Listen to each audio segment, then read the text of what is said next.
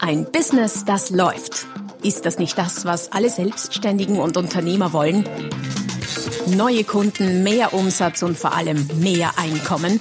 Und das fast wie von selbst?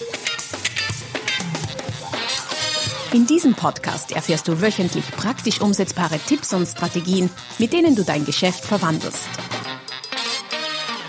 Und zwar in ein Business, das läuft. Von und mit Roman Kmenter. Hallo und herzlich willkommen zum Podcast Ein Business, das läuft. Heute mit der Folge 292 mit dem Titel Ein unglaublich mächtiges Prinzip. Wenn du das für dein Business nutzt, katapultiert es dich auf das nächste Level.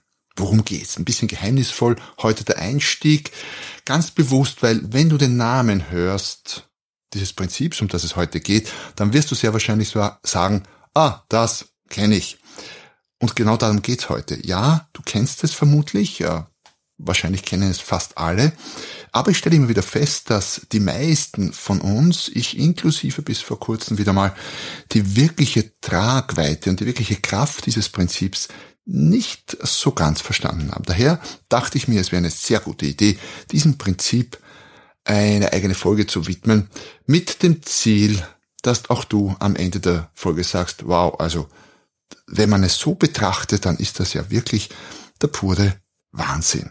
Also dranbleiben und zwischendurch, wenn du natürlich nicht gerade Auto fährst, am besten mal vorbeischauen auf der www.romankmenter.com. Dort findest du nicht nur Podcasts von mir, sondern alle möglichen Beiträge, Downloads, Bücher, allerlei Hilfreiches, das dir hilft, dein Business noch besser laufen zu lassen. Wilfredo Pareto genau genommen Wilfredo Fritz Pareto interessanterweise, war ein italienischer Ökonom und Ingenieur, der von 1848 bis 1923 gelebt hat. Und vermutlich hätten wir in unserer Zeit nie mehr etwas von ihm gehört, wenn er nicht 1906 eine Entdeckung gemacht hätte.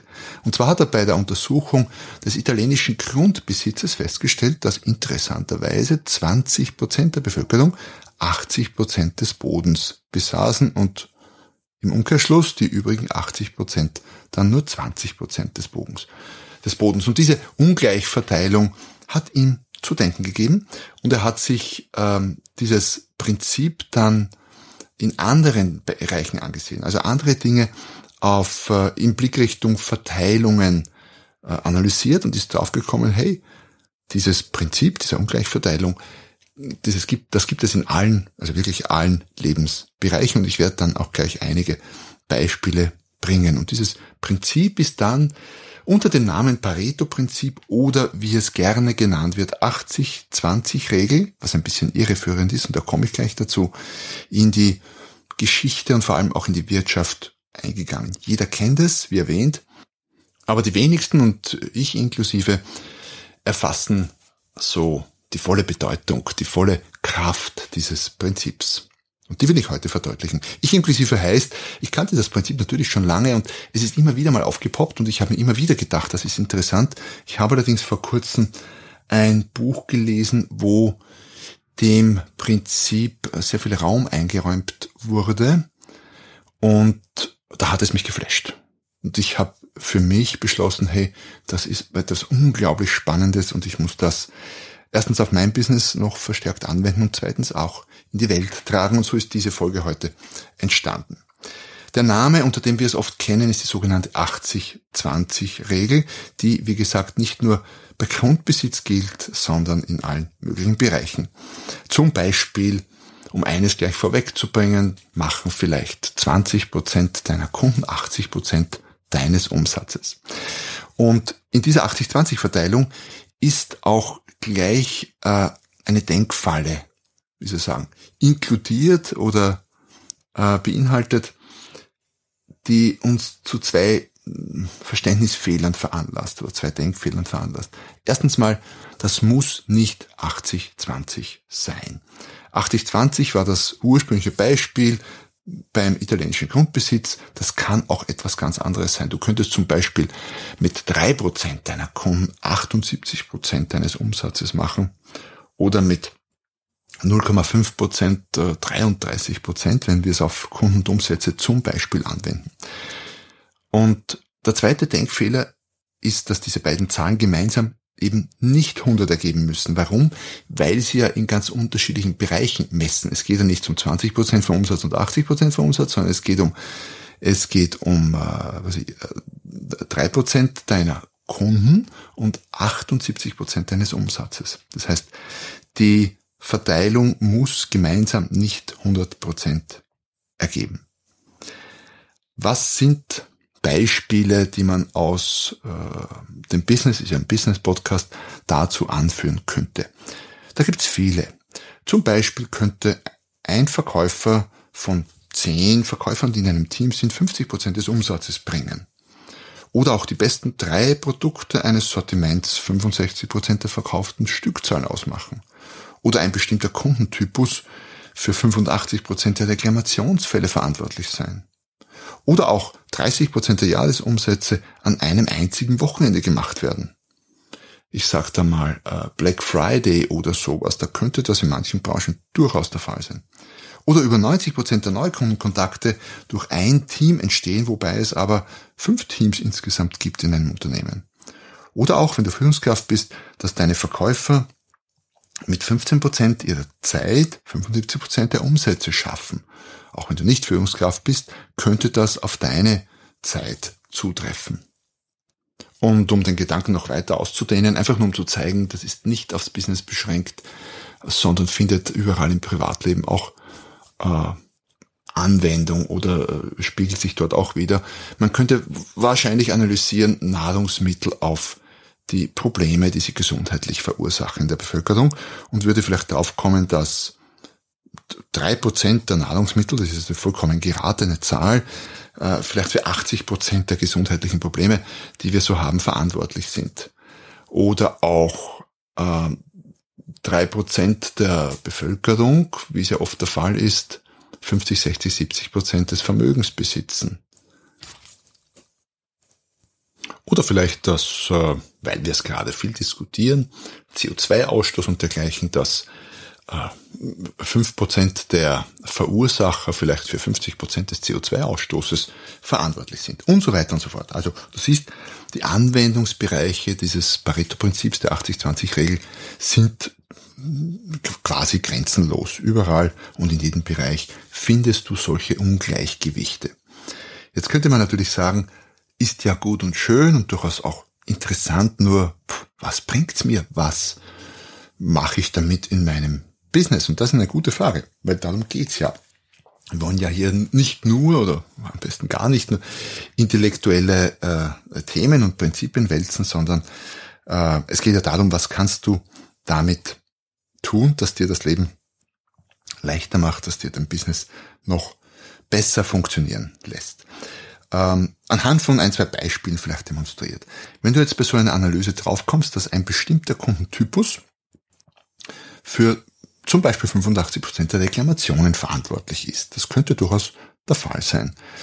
Dann könnte man daran natürlich ein paar Fragen knüpfen. Zum Beispiel, hm, was charakterisiert denn diesen Kundentypus? Wie, wie schaut denn der aus? Was hat der für äh, Kriterien, Faktoren, für, für Eigenschaften? Und warum hat ausgerechnet diese Probleme und wie können wir diese vermeiden oder auch lösen? Oder vielleicht auch können wir diesen Typ Kunden frühzeitig erkennen und von unserer Kundenliste ganz streichen. Oder können wir die Kunden dieses Typus, die wir bereits haben, vielleicht loswerden, um zu verhindern, dass sie in Zukunft Probleme verursachen? Und so weiter und so fort. Also du siehst, wenn man ein bisschen drüber nachdenkt, ein paar Fragen dazu an sich selber stellt oder auch an, an Kollegen, Mitarbeiter, Vorgesetzte, ähm, kann es sehr, sehr unmittelbar praktische Resultate bringen. Weil wenn dieser eine Kundentypus für 85 Prozent der Reklamationen verantwortlich ist, aber vielleicht gleichzeitig nur für 5 Prozent der, der Umsätze, dann wäre die Entscheidung möglicherweise eine relativ einfache zu sagen, okay, dann, dann trennen wir uns von diesem Kundentypus, haben unmerklich weniger Umsatz, aber deutlich weniger Probleme. Anderes Beispiel. Mal angenommen, du selbst oder wenn du äh, Teamleiter bist, Vertriebsleiter, irgendwie sowas, ein Vertriebsteam hast, äh, könnte es sein, dass äh, deine Verkäufer mit 15 Prozent ihrer Zeit 75 Prozent der Umsätze schaffen. Das ist schön für die 15 Prozent der Zeit. Die Fragen, die sich unmittelbar daran knüpfen, sind natürlich sowas wie, okay, wofür verwenden die Verkäufer ihre Zeit überhaupt? So, die 100 Prozent, wie teilt sich das auf? Und was machen Sie genau während dieser 15 Prozent der sehr produktiven Zeit, in denen Sie 75 Prozent der Umsätze schaffen? Mit welchen Kunden sprechen Sie? Was tun Sie? Wann sind diese Zeiten? Könnte auch spannend sein. Sind diese Zeiten vielleicht immer früh oder mittags oder abends? Und was machen Sie während der 85 Prozent der restlichen Zeit? Und wie, wie könnte man, oder gäbe es eine Möglichkeit, diese 15 Prozent der Zeit quasi zu duplizieren 30 daraus zu machen und so den Umsatz vielleicht von 75 auf 150 Prozent zu steigern, der mit diesen 30 Prozent der Zeit erwirtschaftet wird und so weiter und so fort. Also ich denke, das Prinzip ist klar, nur darum geht's. Du musst es ohnehin mit deinen eigenen Zahlen durchüberlegen oder durchrechnen. Äh, mir ist nur wichtig, dass äh, das Prinzip klar ist und dass ich dich ein bisschen anschubsen, motivieren kann, über dieses Prinzip ein bisschen tiefer nachzudenken im Zusammenhang mit deinem Business und deinem Leben vielleicht ganz generell. Vielleicht noch ein Beispiel aus einem anderen Businessbereich, aus meinem eigenen Unternehmen.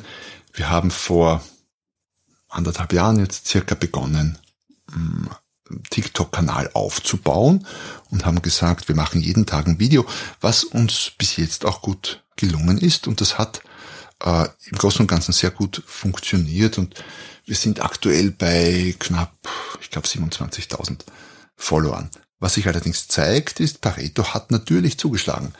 Und beim Aufbau dieses Kanals, ohne es genau analysiert zu haben, jetzt würde ich mal meinen, dass äh, wahrscheinlich die zehn besten Videos so 90 Prozent der Follower gebracht haben. Da war eines dabei mit, ich glaube, 1,5 Millionen Reichweite, das vermutlich 1000, 2000, 3000 Follower gebracht hat.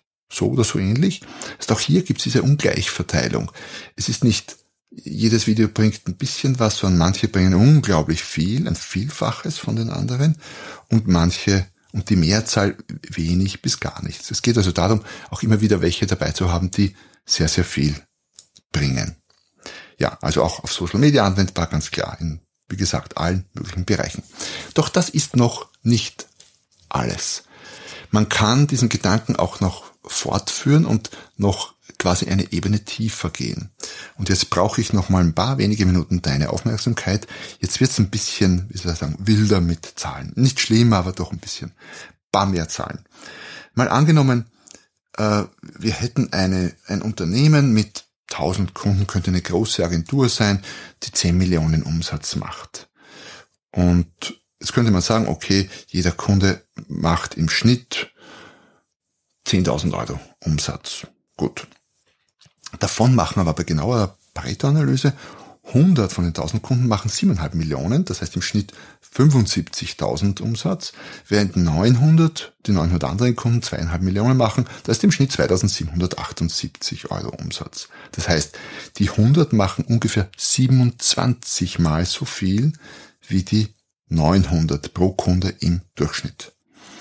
Und jetzt lass uns mal annehmen, diese diese 100 sind unsere neue Grundgesamtheit. Also wir lassen die, wir haken die 900 jetzt mal gedanklich ab und konzentrieren uns jetzt mal auf diese 100, die 7,5 Millionen machen und wenden darauf nochmal auf einer nächsten Ebene quasi nochmal Pareto an.